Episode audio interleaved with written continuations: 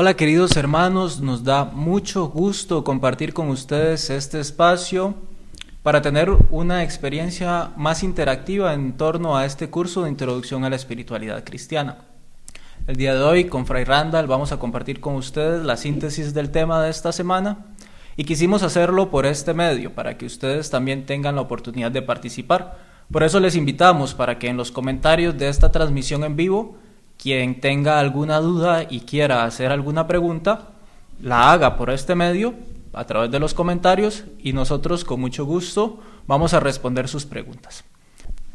Tenemos algunas preguntas que no sé si las dejamos al final, terminas con este tema y después hacemos al final las preguntas o si gustas las vamos respondiendo. Algunas Podemos responderlas porque a lo mejor se puede... Ok. Hay una pregunta de Nancy López. Dice, ¿cómo iniciar de manera auténtica mi experiencia de Dios? Va un poco relacionado con esto que hemos hablado de conocer verdaderamente a Jesús para poder tener una experiencia de Dios. Creo que podríamos responder a esta pregunta en este momento. Sí, eh, eh, de hecho el tema que seguía, eh, saludos Nancy, el tema que continuaba aquí en el 3 es cómo es esta dinámica de encuentro con Dios. Es decir, cómo yo puedo crecer espiritualmente. Y podemos hablar de un proceso. Tenemos que meternos en la cabeza que nosotros hacemos un camino. ¿Y qué significa hacer un camino? Que las cosas no se hacen de un día para el otro. Que poco a poco voy haciendo camino. Que, que voy a conociendo a Dios poco a poco. Que mi conversión lleva un proceso. Que, que, hoy soy principiante y voy caminando 10 años después, probablemente avance un poquito más. Es decir, hay que tener paciencia en el camino espiritual. ¿Cómo comienza uno? Lo pusimos por acá, con la conversión, con el primer encuentro.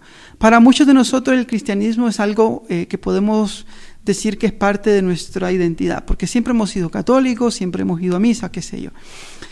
Eh, sin embargo, podemos hablar también de una conversión, de un encuentro con el Señor, de una experiencia más viva, más eh, eso, auténtica de Dios, que me haga no solo decir yo creo porque mi papá me enseñó, yo creo porque mi abuelita me enseñó a persignarme, sí creo por eso, pero creo más porque yo mismo conozco al Señor, porque yo mismo lo he experimentado.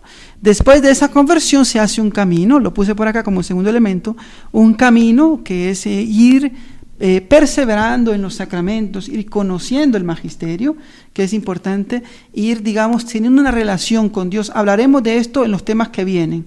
Será muy interesante porque hablaremos de oración, hablaremos de, esto, todo el camino, la oración, de itinerario, de madurez espiritual. Y por último, digamos que si aquella persona realmente se empeña, hace un proceso, puede llegar a vivir incluso una unión con Dios, un, estado espiritual mucho más, digamos, por así decirlo, maduro, en el cual la persona realmente tiene una relación con Dios intensa, ¿verdad? Madura, de adulto en la fe, como diría San Pablo.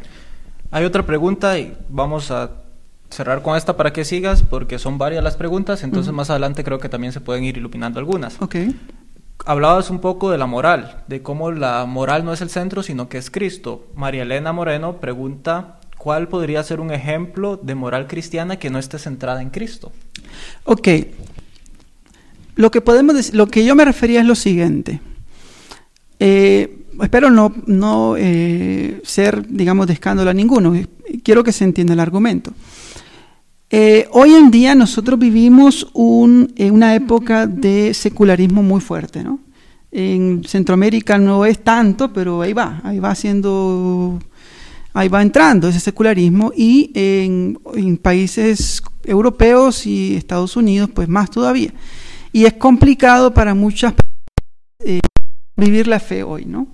Entonces, a veces sentimos que la fe se nos está yendo, o sea, ya no es como antes, ya no se hacen las, las, procesiones como antes en algunos lugares, ya parece que la fe se va perdiendo. Entonces, ¿qué hacemos muchas veces los católicos? Lo que hacemos es atacar eh, la, las ideas, digamos, seculares, diciendo que la moral cristiana es correcta. en temas como el aborto, en temas como el matrimonio homosexual, etc. Son temas que están a cada rato ahí en las redes sociales. Y es cierto, la iglesia enseña eso, y es cierto, nosotros somos cristianos y estamos convencidos que el matrimonio es entre hombre y mujer, etc. Es cierto, pero es difícil, o es imposible, mejor dicho, para una persona que no conoce a Cristo entender la moral cristiana. No la puede entender porque no lo ha encontrado, es decir, no ha tenido una experiencia de Dios. Entonces, ¿cómo ve al cristiano? Pues lo verá tal vez como una persona irracional, un loco, etcétera, ¿no? Entonces, ¿qué significa esto? ¿Que no vamos a proponer la moral cristiana? Sí, porque la moral cristiana es realmente eh, una moral que eh, es auténticamente humana, es decir, sí la tenemos que proponer, es decir, ¿por qué? Porque es auténticamente humano lo que propone, pero no como primer punto, no como primer elemento. Lo primero tiene que ser proponer el encuentro con Dios.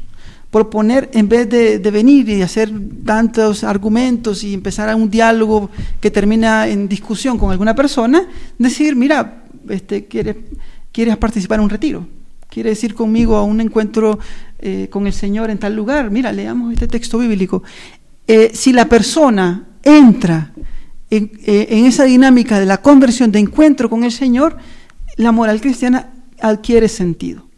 Hay un texto preciosísimo del Papa Francisco de una de sus encíclicas, Deus Caritas Est, en donde él dice que no se comienza a ser cristiano por una decisión ética o por una gran idea, sino por el encuentro con un acontecimiento, con una persona que da un nuevo horizonte a la vida y con ello una orientación decisiva. O sea, es la experiencia de encuentro con la persona de Jesús la que transforma nuestra vida y da sentido. Y se me viene a la mente también el ejemplo bíblico del joven rico, una persona que cumple con todo, que ha cumplido todos los mandamientos desde su juventud, pero cuando Jesús le dice, sígueme, se va muy entristecido porque tenía que vender sus bienes, a pesar de que cumplía con toda la ley, a pesar de que moralmente era una persona correcta y que no fallaba pero no es capaz de seguir a Jesús. ¿verdad? Vamos a proceder a un par de preguntas más, unas cuantas. Voy a responder yo dos preguntas muy sencillas y de lo que ya has dicho. Este, en primer lugar, Zaira Vela pregunta qué quiere decir kenosis. Ya Randa lo había dicho. Kenosis es el abajamiento, es la palabra griega que se utiliza para designar ese misterio de Dios que se hace hombre, que baja hasta nosotros y que toma nuestra, nuestra naturaleza humana. Y Sabi de Leal pregunta si puede haber espiritualidad sin el Espíritu Santo. Y podríamos remitirnos al primer tema cuando hablábamos de espiritualidad. No todas las espiritualidades son católicas, cristianas, existen muchos tipos de espiritualidad. Y con respecto al Espíritu Santo, el próximo tema se va a abordar de lleno el tema del Espíritu Santo. Entonces vamos a dejar esa pregunta por ahí pendiente. Creo que, que podríamos responderla más adelante, si nos lo permites, Sabi. Vienen otras preguntas que quisiera que profundicemos un poco, ¿verdad? Son bastantes. De nuevo, muchas gracias por, por el interés, por estar atentos a la transmisión y, a lo que vamos compartiendo. Una pregunta. ¿Qué función tienen los santos en nuestra espiritualidad? No sé, tal vez no viene tanto el tema de la cristología, pero podrías dar alguna breve alusión a esto. Ok, nuestro Señor, por así decirlo, no es envidioso. Es decir, Él no, eh, porque a veces podemos pensar que Dios de alguna forma, si nosotros tenemos un cariño, un especial cariño a un santo, que el Señor de alguna forma va a sentir ciertos envidias o celos, ¿verdad?, al santo. No, porque San Pablo todos somos de Cristo. Es decir, ¿qué significa? Que Cristo nos ama a todos. Y si nosotros amamos a un santo, lo amamos en Cristo. Y si nosotros admiramos a un santo, lo que estamos admirando es lo que Cristo hizo en ese santo. Es decir, al final el santo es aquel que se dejó moldear por el Señor. Es aquel que eh, se, eso, se dejó moldear, actuó eh, en consonancia con lo que el Señor pedía según su vocación particular. Entonces, tenerle amor a los santos es también tenerle amor a Cristo, ¿no? Sabiendo que Cristo es el Señor y sabiendo que yo amo un santo en cuanto que veo cómo Cristo actúa en él. Hay algunas preguntas bastante interesantes y teológicas. Vamos a ver si, si no te asustas con estas preguntas. Eh, Claudia Padilla pregunta, si Jesús tiene una unión hipostática, naturaleza humana y divina, ¿solamente Él tiene esa naturaleza o nosotros podemos compartir esa unión por ser hermanos de Cristo? Eh, nosotros somos humanos, nuestra naturaleza es humana, ¿verdad? Nosotros no eh, gozamos de la naturaleza divina, no. Eh, sin embargo, sabemos por la fe que un día recibiremos el abrazo de Dios, ¿no? Y seremos incorporados a Él. ¿Qué significa ser incorporados a Él? Viviremos en un cuerpo, cuerpo glorioso, dice San Pablo. Será una realidad distinta. No diría yo que hablar ya de una eh, hipóstasis en nosotros sería, ¿verdad? Me parece equivocado, pero eh, tal vez eso lo podríamos dejar a un, dogmático, pero lo que sí podemos hablar es lo que ya la escritura nos habla de, una, de un cuerpo corpóreo y de lo que hemos hablado recientemente, ¿no? de, una, perdón, de un cuerpo glorioso, de un cuerpo glorioso en el cielo, y lo que hemos hablado eh, recientemente, de que nosotros eh, tenemos vocación divina en cuanto que somos incorporados en Cristo a Dios. Sí, en realidad es esta dimensión de la participación en Cristo. Nosotros no somos dioses y no lo vamos a hacer nunca porque somos humanos, nuestra naturaleza es humana. Pero en Cristo participamos de su divinidad. Él nos comparte su divinidad. No es que nos haga dioses, pero nos une a Él en su divinidad y creo que por ahí va el asunto. Podría venir la confusión un poco tal vez porque algunos místicos hablan de la unión con Dios, ¿verdad? Pero cuando hablamos de esta unión es una unión que se da en la participación en Cristo. Exacto. Otra pregunta. Esta está interesante. Vamos a ver si la podemos responder. ¿Qué tipo de espiritualidad tenía Jesucristo? Bueno, eh, eh, Jesucristo vivió según el Espíritu Santo. Entonces, eh, podemos decir que Él, pues, tenemos que repetir lo que ya dijimos, Él es el Señor. Él es Dios. No podemos nosotros categorizar a Cristo y decir es que tenía una y, pues está a la par de otra que sería la de otro profeta. No, porque Él es Dios, Él es el Señor. Si hay una espiritualidad con mayúscula, es la espiritualidad cristiana, es decir, es la espiritualidad que Cristo, Dios hecho hombre, nos enseña, es decir, la forma como nosotros vivimos nuestra humanidad guiados por el Espíritu. Entonces, pues eso, diría yo.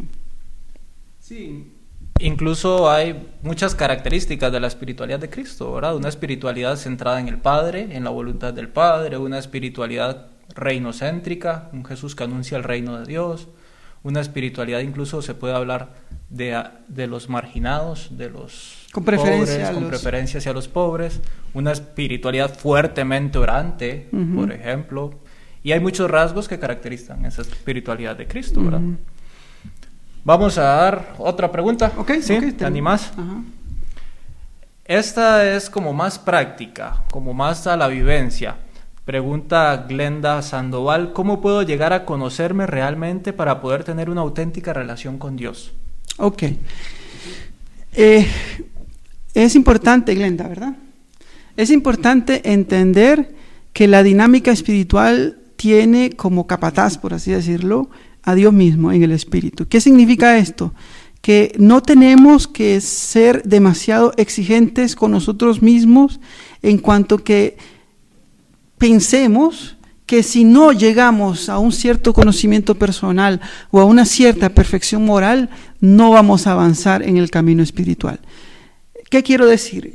Que la dinámica cristiana espiritual es un camino, como dijimos antes. Es decir, yo me voy conociendo poco a poco, yo poco a poco voy eh, entendiendo quién soy, eh, eh, mi comportamiento, mi moral, mi, va, mejorando, voy dejando algunos apegos, algunas esclavitudes, voy entendiendo mejor quién soy como hijo, como hija de Dios, voy entendiendo, la escritura se va abriendo en mi mente y en mi corazón de una manera que antes no la entendía, porque ahora mi corazón se abre distinto y cuando escucho el Señor, escucho su palabra o escucho eh, palabras como permanecer en mi amor, me, llena, me... decir, ¿qué quiero decir? hay un camino y, el camino marca un inicio, pero el mismo camino. Es decir, yo como inicio no voy a ser el mismo que como voy avanzando. Y en cuanto vaya caminando, poco a poco me voy a ir conociendo, poco a poco voy a ir, eh, voy a ir dejando cosas que no están bien en mí. Lo importante, como decía al inicio, no es enfocarse tanto en uno mismo, como llegar a perfeccionarse, como para decir, ahora sí estoy avanzando porque me siento perfecto, no es eso, sino centrarse en Jesús. Y Él es el que va componiendo nuestros, nuestros errores, nuestros, las cosas que no están bien en nosotros. Es decir, no hay que obsesionarse tanto, sino hacer un camino tranquilos, que el Señor mismo lo vaya marcando. Creo que eso también nos responde la pregunta de Digna Oyuela. Ella preguntaba si la conversión se puede dar de la misma forma en todas las personas o si la conversión se debe dar en procesos fuertes y de gran impacto o también puede darse de forma suave y tranquila. Creo que va un poco en esta línea. Sí. Se podría enriquecer ahí también la... La conversión, sí, se da así y también hay que subrayar otro elemento. Cada persona tiene un camino distinto, por lo tanto, la conversión tendrá sus propios matices según el camino que cada uno va haciendo. Incluso deberíamos tener en cuenta que no podemos hablar solo de una conversión.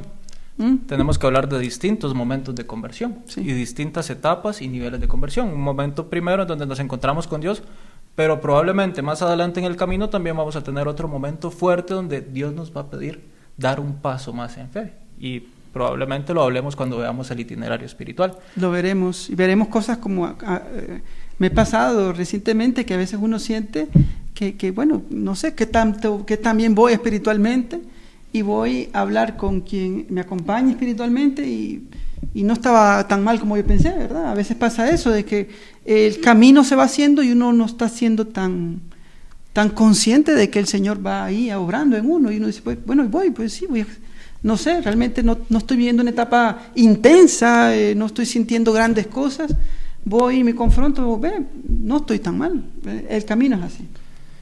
¿Falta todavía algo, algo del tema? Mira, eh, aquí No vamos a hablar del misterio de Cristo, que lo quería dejar por ahí, y eh, Jesús camino, verdad y vida.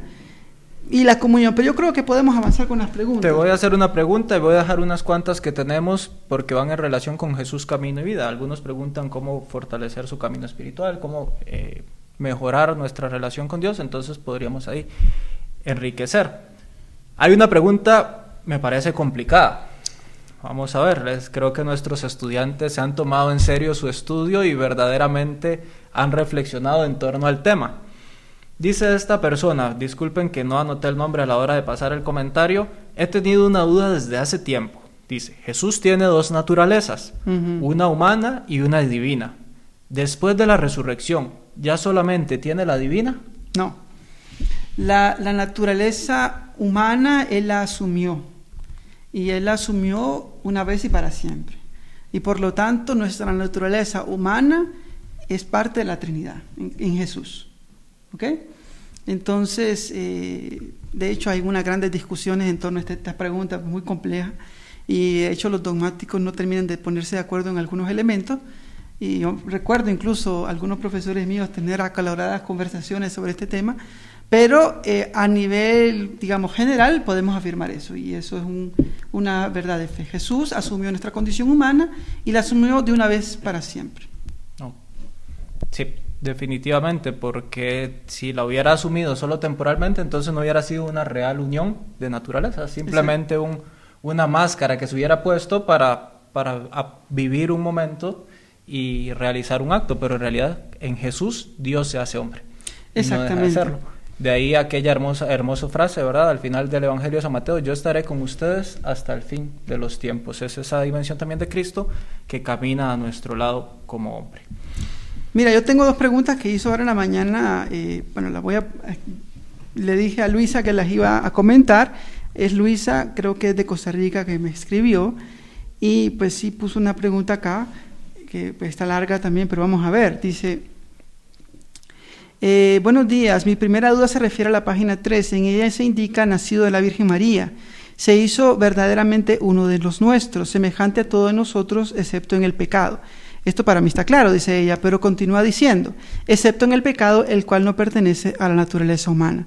Y entonces aquí es donde ya no está muy clara, ¿qué significa que Jesús, que, que el pecado no sea parte de la naturaleza humana? Y lo que yo le respondí a ella es que nosotros eh, eh, fuimos creados por Dios no para pecar. El pecado no pertenece al plan divino. Dios no se alió con el pecado. Nosotros pecamos porque tenemos la libertad. La libertad sí es propio del ser humano, ¿no? Y la libertad significa que yo puedo optar optar por el bien o por el mal. Pues entonces al pecar nosotros faltamos al, al plan divino de Dios. Por lo tanto, lo que le decía yo a ella es que Jesús es el hombre perfecto en cuanto que no pecó. ¿verdad? Y entonces Él es el verdadero Adán que lleva nuestra dignidad humana hasta el nivel más alto. Era una pregunta que me había hecho Luisa en la mañana. Ahora sí vamos a dejar las preguntas. Bien, vamos a estas preguntas tienen un tinte más, más práctico, más de vida espiritual, de cómo asumirlo. Y te leo la de Rafael Aguilar. Dice, se podría decir que al adentrarnos más en la espiritualidad, los cambios como cristiano deben de ser visibles, definitivamente. Sí, tienen, son visibles. Eh, sí, realmente el santo pues, eh, es alguien que se nota, ¿no? Se nota un cambio, se nota que hay un camino, se nota que realmente el Señor va tocando nuestra vida. Repito, no hay que obsesionarnos en nosotros. Lo digo porque es la gran tentación que tenemos. Como cuando vamos al gimnasio, los que van al gimnasio, yo no voy al gimnasio. Pero quien va al gimnasio, pues empieza, ¿no? Va bien, los músculos al mes, aquí tengo más, y, ya después te pregunta, mira cómo va mi espalda, cómo tengo las piernas, etcétera. Una broma, ¿no?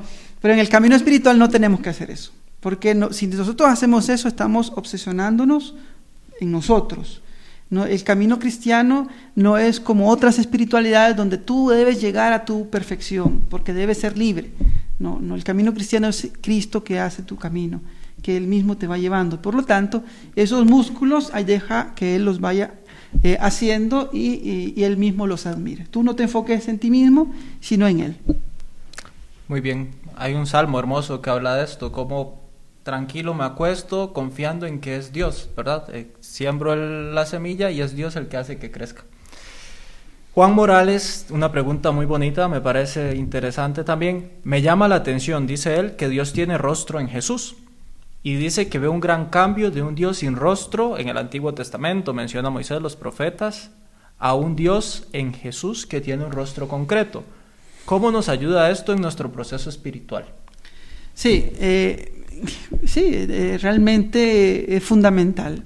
Y por eso es que la iconografía cristiana nunca eh, dejó de representar a Jesús. Porque si ustedes saben el texto de Éxodo, ¿verdad? Eh, capítulo 20, que Dios explícitamente prohíbe hacer imágenes, ¿no? Y entonces, pues esa es la doctrina del pueblo de Israel, que Dios no se le puede hacer imagen porque es trascendente, Dios está totalmente en otra eh, dimensión trascendente y por lo tanto hacer una imagen de Dios es, es, es pecar de idolatría. En cambio en Jesús Dios se hace hombre, Dios tiene rostro y por lo tanto nosotros ya es carne, ya es ya es admirable, ya se puede ver sus rasgos, su color de piel, su... Entonces el cristianismo en Dios hecho hombre se ha vuelto loco, por así decirlo, y las representaciones de Cristo son muchísimas y son hermosas. ¿Y qué intentan? Pues lo que está preguntando eh, el hermano.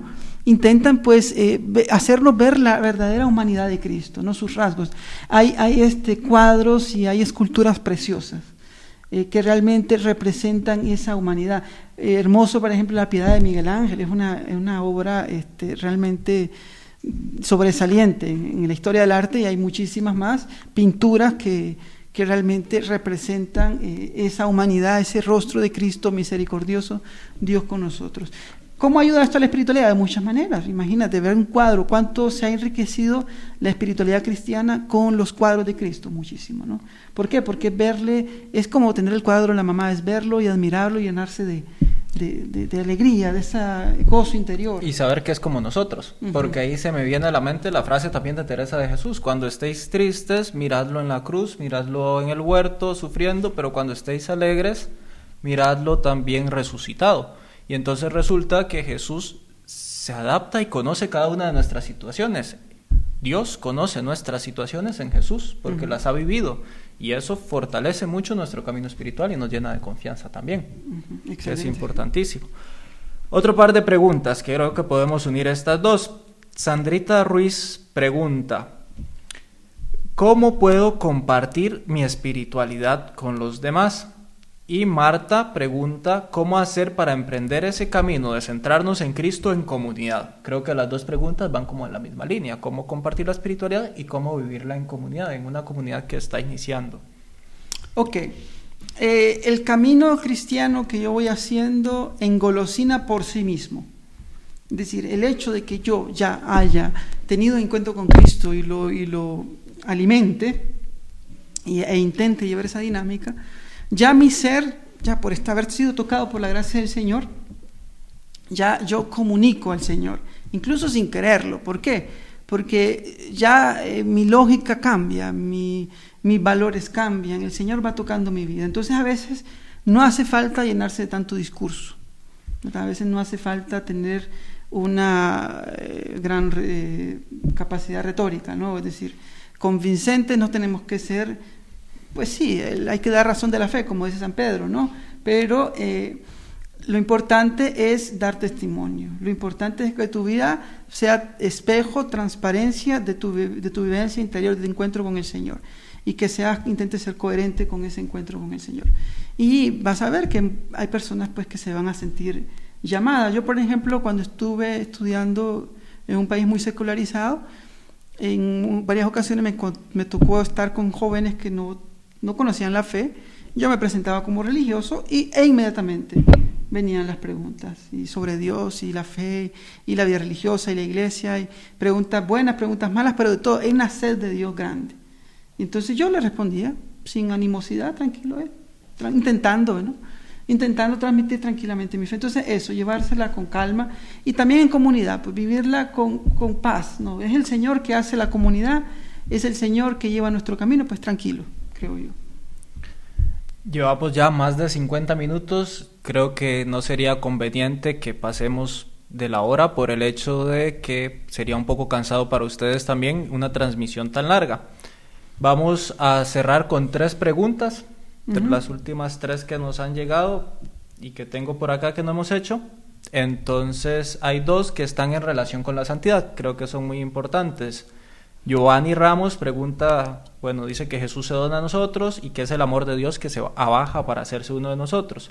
Y pregunta, ¿qué hechos o acciones de vida concretos se pueden dar como ejemplos de los santos al decir que ellos se abajan hasta quedar encorvados? Muy bien. habrían bastantes. Saludos, Giovanni, eh, hasta Honduras. Muy bien. Eh, los santos, eh, bueno, yo ponía un poco la imagen de quedar encorvados pensando, en ese momento estaba pensando en Teresa de Calcuta que incluso corporalmente ella quedó encorvada, es decir, de tanto eh, peso, inclinarse, a bajarse por los, por los, por los enfermos de, de la India, ¿no? Y al final de muchos países.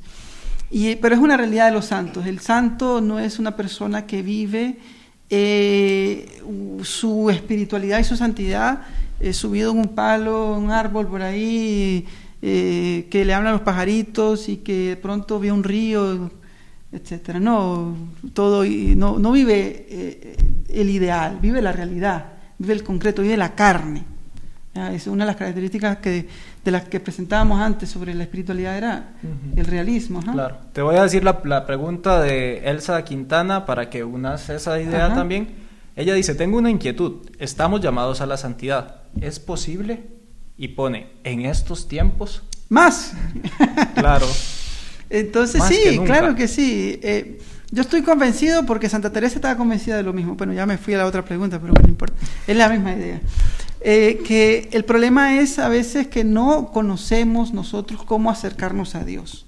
Santa Teresa estaba convencida de eso. Ella escribe el libro de la vida queriendo ser, eh, hacer un apostolado de la espiritualidad o de la vida interior. Ella quería que se dieran a conocer las maravillas del Señor. Ella quería que se engoloniz, engozo, engolosinaran. Engolosinaran las almas, ya se estarán riendo con nosotros. Bueno, exacto. ¿Qué quiero decir? Que muchas personas se sintieran atraídas y ella y quiso y se esforzó en presentar una doctrina eh, eh, clara para propiamente para esas personas. Y de hecho, de hecho, los monasterios de ella se volvieron en esos lugares focos de santidad. ¿no? Entonces, ¿es posible la santidad? Claro que sí. Y eh, es necesaria, es necesaria. Recuerden cómo empezamos nosotros el curso hablando de Karl Rahner, que tiene una famosa frase, yo les puse el texto ahí, que dice él que el cristiano del siglo XXI o será místico o no será cristiano. Es decir, para ser cristiano hay que ser necesariamente místico, hay que ser tener necesariamente experiencia de Dios. Porque si no se tiene en este siglo XXI, el secularismo nos lleva, nos lleva, ¿verdad? Como se lleva el río fuerte, se lleva las piedras, así nos va a llevar a nosotros. Y bien, no sé, la otra pregunta ya me quedó por ahí, pero por ahí, creo que por ahí van las dos, ¿no? Sí, sí, sí, no, y esto es importantísimo. En realidad, si vemos la historia de la iglesia, los momentos en donde la iglesia se encuentra en situaciones más difíciles y más de crisis, es en donde más brota la santidad, porque la santidad es la respuesta de Dios ante las dificultades que su pueblo va experimentando, y eso es precioso tenerlo claro. Entonces, si creemos que las dificultades que vivimos ahora son un impedimento para ser santos, no estamos entendiendo la santidad, es más bien el momento más idóneo para experimentar esa riqueza de la gracia de Dios y manifestarla al mundo. La última, vamos a ver si le podemos responder a Yadi Madero y si no le responderemos después este, de forma privada, lo compartiremos también en el grupo con todos. Dice ella, ¿podrían recomendarnos algún libro sobre Jesús como maestro interior o como maestro de oración? Me interesa ahondar en este tema ya que muy poco se habla de Jesús como nuestro maestro. Yadi Madero. Bueno, yo eh, realmente eh, pensar en un título eh, así para un libro que, yo haya visto, realmente no. Sin embargo, sí sé una cosa. Muchos libros de espiritualidad o de esto, bueno, se puede leer libros sobre la espiritualidad del Nuevo Testamento, ya aparecerá la espiritualidad de Jesús y seguramente se presentará Jesús como maestro, etcétera. Hay textos, hay libros, no recuerdo ahorita, pero sí habrá muchos que hablen sobre eh, pues estos sentimientos de Cristo, sí, pues sí, por ahí hay varios. Yo eh, diría que, eh, en, bueno, en mi caso, quien me ha ayudado más ha sido, por un lado, la lección divina, es decir, entrar en una dinámica orante con la Sagrada Escritura, intentando, digamos, yo mismo vivir esos sentimientos de Cristo según lo que se narra en la Sagrada Escritura, y por otro lado, la doctrina de Santa Teresa, ¿no? En cuanto que ella sé que eh, ella, siendo ella maestra de vida interior, me da las pautas para yo vivir esa dinámica de encuentro con el Señor. Creo que lo que dices es muy importante también porque a veces buscamos muchos libros y nos olvidamos de la palabra de Dios, de la Sagrada Escritura. Y esa es la primera fuente para encontrar a Jesús como maestro. Ahí es donde vamos a descubrir su vida y cómo Él nos invita a seguirle. Entonces ese va a ser el primer libro. Y vamos a tratar también de buscar otros títulos, otros libros para compartir en el grupo y que todos sepamos también de fuentes que, que, sean fuentes buenas, fuentes en las que podamos confiar para profundizar estos temas también de Sí, y diría yo fuentes que nos ayuden en el camino espiritual, porque a veces hay libros pues que hablan de controversias teológicas, de, temáticas que y no nos vamos a meter en esos temas, nos vamos a meter y a focalizar en Cristo. Que creo que es importante el aporte de Andrea Saavedra. Acá nos comenta que todos estamos llamados a la santidad y dice, les recomiendo leer la Gaudete et Exultate del Papa Francisco y habla sobre el llamado a la santidad en el mundo actual. Fabuloso, un texto precioso del Papa Francisco en donde nos recuerda cómo estamos llamados a vivir la santidad e incluso habla de los peligros que hay contra la santidad y cómo evitarlos. Creo que es un texto que también nos puede ayudar a profundizar en estos temas. Bien, eh, por el momento vamos a dejarlo ahí. Agradecemos a todos sus comentarios, agradecemos también sus preguntas. Eh, Marco Sánchez nos pregunta aquí allá al final, pero por cuestiones de tiempo ya no nos va a dar chance de responder. ¿Algún consejo para perseverar en la oración? Te doy dos minutos, un minuto para que le respondas a él antes de irnos. Eh, el consejo para perseverar en la oración, pues ante todo es estar ante todo es, bueno, llegar a saber que vamos a encontrarnos con el Señor. O sea, intentar vivir el momento aunque no sienta nada. Ahora, ¿qué ayuda mucho? La Santa lo recomienda, Santa Teresa. Eh, la oración con libro, dice ella, es decir, un libro de oración que me ayude a adentrarme. La Sagrada Escritura, la Lección Divina. Tampoco, también es importante no llenarse de mucha cosa, no llenarse, digamos, hacerse como un tener demasiada tarea durante la oración, no, lo importante es estar con Él. Eh, hablaremos de oración, sin embargo, hay un tema específico de estos que tenemos por acá y daremos muchas pautas, ¿no? Hablaremos de la oración cristiana y diremos cómo se ora, cuáles son los tipos de oración cristiana, etcétera. Agradecemos sus comentarios, al final hemos visto ya algunos comentarios y algunas preguntas que no nos da tiempo de responder. Nos preguntan nos, nos preguntan también si vamos a seguir con esta dinámica la próxima semana eh, para la explicación de los temas. Eh, lo dialogaremos y les estaremos informando también a través de los distintos medios, ya sea por WhatsApp, por correo electrónico o por el mismo grupo de Facebook en el que estamos transmitiendo. Vamos a hacer una encuesta para ver si ustedes están de acuerdo con este medio, si prefieren una transmisión en vivo como la hemos hecho el día de hoy o si prefieren los videos grabados como ya hemos compartido para también nosotros ir descubriendo qué es lo que más les ayuda a ustedes a profundizar en los textos que en los textos pues de cada uno de los temas. Creo que es importante también escucharlos a ustedes para nosotros ir orientando el camino del curso e ir mejorando en cada uno de los temas. Estoy de acuerdo. Y yo invitaría, hay hermanos que han tenido tal vez cierta dificultad para entrar en el Moodle, en, el aula virtual. Eh, hay hermanos que están muy activos con los, con los cuestionarios, con la lectura. Hay hermanos que un poco menos. Entonces los invito a todos a, a llevar la dinámica bien, porque, es decir, estamos, el curso está diseñado para que se haga así. No es por ser necio, ¿verdad? Y realmente no, no se trata de eso, sino de que para poder nosotros entrar bien en la dinámica del curso es necesario seguirla correctamente. Eso significa que que debemos leer los folletos y hacer los cuestionarios y también la lectura complementaria ayuda mucho. De hecho, dentro de la lectura complementaria, yo incluso recomendaría, ya que hablaban de oración, varios textos ahí se pueden llevar a la oración, se puede uno llevar y hacerlos oración. Eso ayudaría mucho para que vayamos apropiándonos de los elementos. Bien, les agradecemos entonces. Muchas gracias Randall por toda esta explicación que nos has dado del tema, por todo tu trabajo. Gracias a cada uno de ustedes también por darse esta oportunidad. Para nosotros es una alegría. Nuestra vocación es compartir la espiritualidad, compartir nuestra experiencia de Dios. Y de eso se trata. Y eso es lo que estamos tratando de querer, lo que estamos tratando de hacer con cada uno de ustedes, compartir un poquito de lo que Dios nos ha dado. Y nos alegra mucho que ustedes hayan tenido esta respuesta también tan generosa para con el Señor. Nos seguiremos encontrando, como ya saben y les he dicho, a través de nuestro grupo de Facebook, el grupo de WhatsApp en donde mandamos las informaciones y en la plataforma en donde semana a semana vamos compartiendo los temas, los audios y las lecturas complementarias. Muchísimas gracias, de verdad, que Dios les bendiga y buenas noches. Muy, buenas noches, que Dios les bendiga.